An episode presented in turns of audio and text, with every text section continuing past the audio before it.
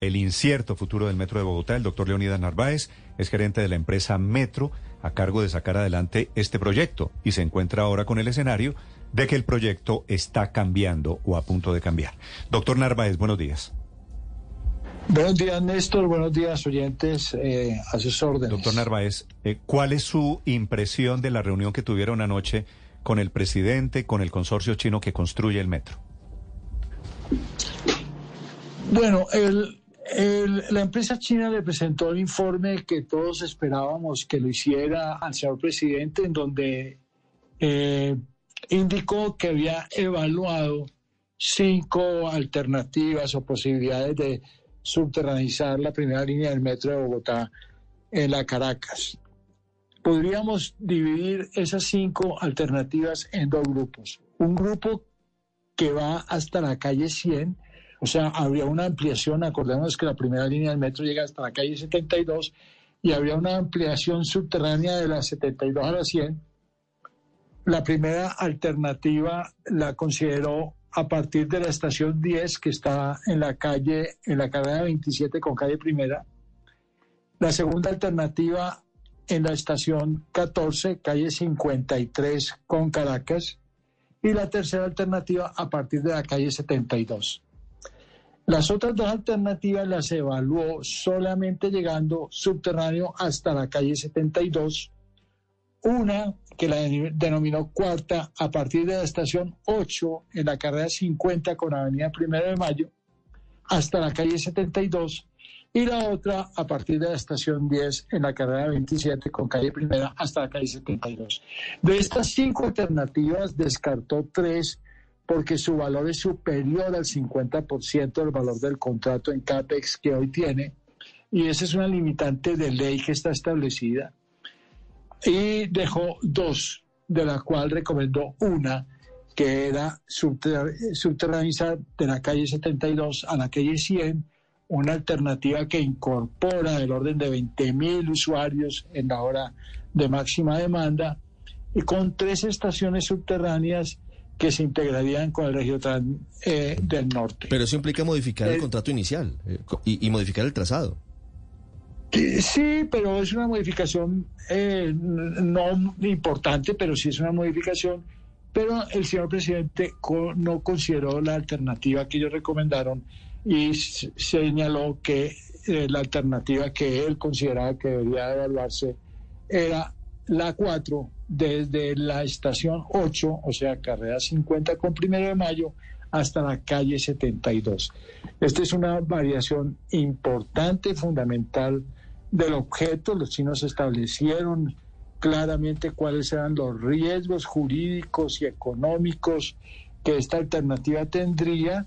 Tendría un costo de 7.2 billones de pesos adicionales al valor del contrato que financiados con unas condiciones similares a las que hoy se tiene en línea 2, tendría un costo de 15.3 billones como un costo total que tendría que aportarse al proyecto para poderlo sacar.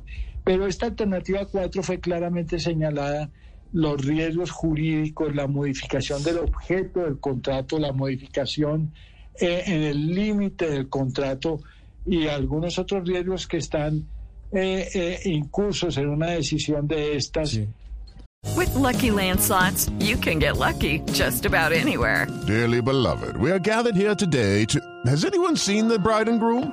Sorry, sorry, we're here. We were getting lucky in the limo and we lost track of time. No, Lucky Land Casino, with cash prizes that add up quicker than a guest registry. In that case, I pronounce you lucky. Play for free at LuckyLandSlots.com. Daily bonuses are waiting. No purchase necessary. Void where prohibited by law. 18 plus. Terms and conditions apply. See website for details. Como, como tiene que ver eh, una posible nulidad, demandas eh, que se puedan presentar alrededor de, de, de la decisión que se tome y, todo lo que tiene que ver con el doctor país, la confianza inversionista también. El ministro de Transporte, Guillermo Reyes, dice que el gobierno tiene tres conceptos de juristas que señalan que sí sería viable hacer esta modificación importante, profunda, de lo que significa el contrato para la construcción del metro de Bogotá. Al final, ¿quién va a tener la última palabra? Eh, eh, los eh, integrantes del consorcio advierten de la posibilidad de que esto quede en el aire por una nulidad que pueda aceptar el Consejo de Estado, nulidad del contrato, y el gobierno dice que no. Al final, ¿quién va a tener la última palabra para saber si se avanza o no en este cambio en el metro de Bogotá? Como resultado de la reunión se plantearon dos mesas de trabajo con el señor presidente, donde estará el distrito también, una mesa jurídica en donde se, se van a evaluar los conceptos que el señor presidente dijo que, que tenía y que nos va a poner a, a disposición a través de la Secretaría Jurídica del distrito eh, eh, y, estaremos evaluando los conceptos. Eh, son de abogados eh, prestantes, pero también hay que mirar realmente lo que dice la ley y, re, y mirar el concepto realmente a qué, a qué se refiere. Y habrá una mesa también financiera económica para poder resolver. Pero la realidad hoy es que estamos desarrollando un contrato que está firmado, está financiado, en donde se han cumplido una serie de actividades muy serias y de mucho tiempo, donde se convocan y concurren tres bancos internacionales multilaterales, el Banco Europeo de Inversión, el Banco Interamericano de Desarrollo, el Banco Mundial. Tenemos un contrato que va caminando. Un Doctor Narváez, ¿ese contrato se va a parar? ¿Ese contrato se para? No, ¿Se suspende por no, cuenta de esta decisión del presidente Petro no, de hacer una modificación grande, importante de, de, la construcción del trazado y de la subterranización? Ayer la alcaldesa, en las declaraciones que dieron con el ministro, fue clara. Todos los días se levantan 4.200 bogotanos a trabajar en la construcción de la primera línea del metro de Bogotá, desde el gerente general hasta el más importante obrero en cada frente de trabajo. Pero estamos doctor, produciendo para seguir Narváez, el contrato usted como está tiene, firmado. Usted tiene en sus manos el tema contractual. Desde, desde el punto de vista puramente técnico, jurídico, ¿usted ve salida a la modificación de ese contrato posible? Bajo el marco legal actual, los riesgos son muy grandes y, y, y, pondríamos la solución de movilidad para Bogotá en una condición de riesgo impresionante. Eso, eso, eso quiere decir Llamaría no. Es decir, podría suspenderse, po, podría suspenderse, la, podría suspenderse la, la construcción la, del metro. En este momento no se está evaluando ninguna alternativa de suspender. No, pero vía jurídica, actividad. Vía jurídica, si hay una nulidad o si hay una decisión jurídica con base en los cambios, eso sí truncaría el proyecto. Claro, o sea, en la, en la medida en que, en que se tome determinaciones de modificar el contrato, ahí ya tendría uno que empezar a explicarle a la banca multilateral, a todo el desarrollo, a los entes de control. Esto sería una cosa que no tendría pues una senda fácil.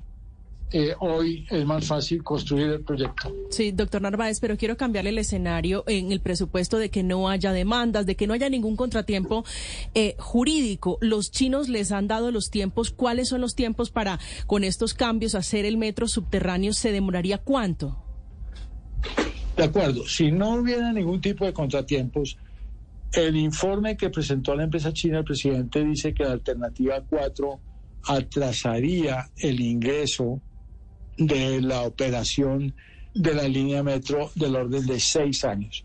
Recordemos que hoy la primera línea del metro la estamos construyendo para terminarla en marzo de 2028.